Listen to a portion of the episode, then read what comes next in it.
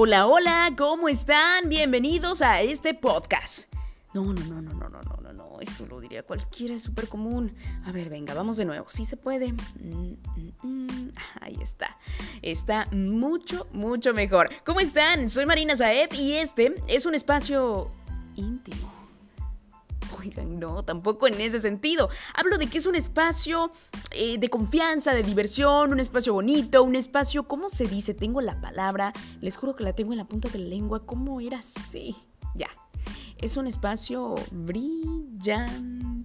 Llegaste al podcast, correcto. Sí, el podcast en el que hoy Sí, porque hoy vamos a comenzar, vamos a hablar de cosas que todos sentimos, justo ahora. Entre la intriga, el miedo, el aburrimiento, las series de Netflix, la música y todo con lo que hemos rellenado el confinamiento, existe la nada. Nada. La nada. Nada, nada. Y es todo un arte. ¿eh? El arte de no hacer nada. ¿Qué tanto te cuesta pasarla bien? ¿Te sientes culpable de tu placer? Antes de la cuarentena teníamos cine, comida, fiesta, antros, bares y ahora la recámara, la sala, la cocina, con suerte tu familia, tu pareja y con mucha suerte tú solo. Entonces, surge la transformación del placer y se me ocurre el placer de la nada. ¿Qué se siente ser tú y la nada? Ni películas, ni deberes, solo tú y las voces de tu conciencia. Solo tú y las voces de tu conciencia. Suceden muchas cosas. La transformación de tus pensamientos. Tus ojos buscando... buscándole forma a las nubes. Tus manos sintiendo todas las texturas. Tus piernas buscando una posición correcta o cómoda. Bueno, eso lo hablamos luego. ¿Por qué caer? ¿Por qué no caer en lo que llamaremos el placer de la quietud? ¿Sí? Y es que entre el choque de todo lo anterior no te garantizo que el resultado sea completamente agradable, pero será un proceso para quitarnos la culpa de la calma. En una sociedad que mira, mira a tu alrededor, está en caos. ¿Te gustan todos los matices del mundo? No, a mí no todos.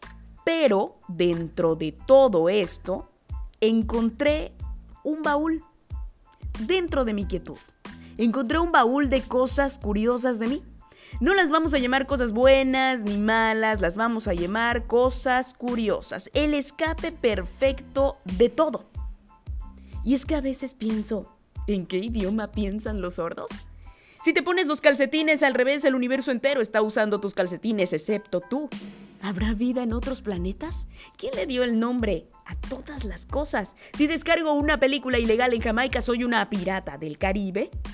Si el coyote tenía tanto dinero para comprar dinamita, ¿por qué no compró comida? Ok, ya.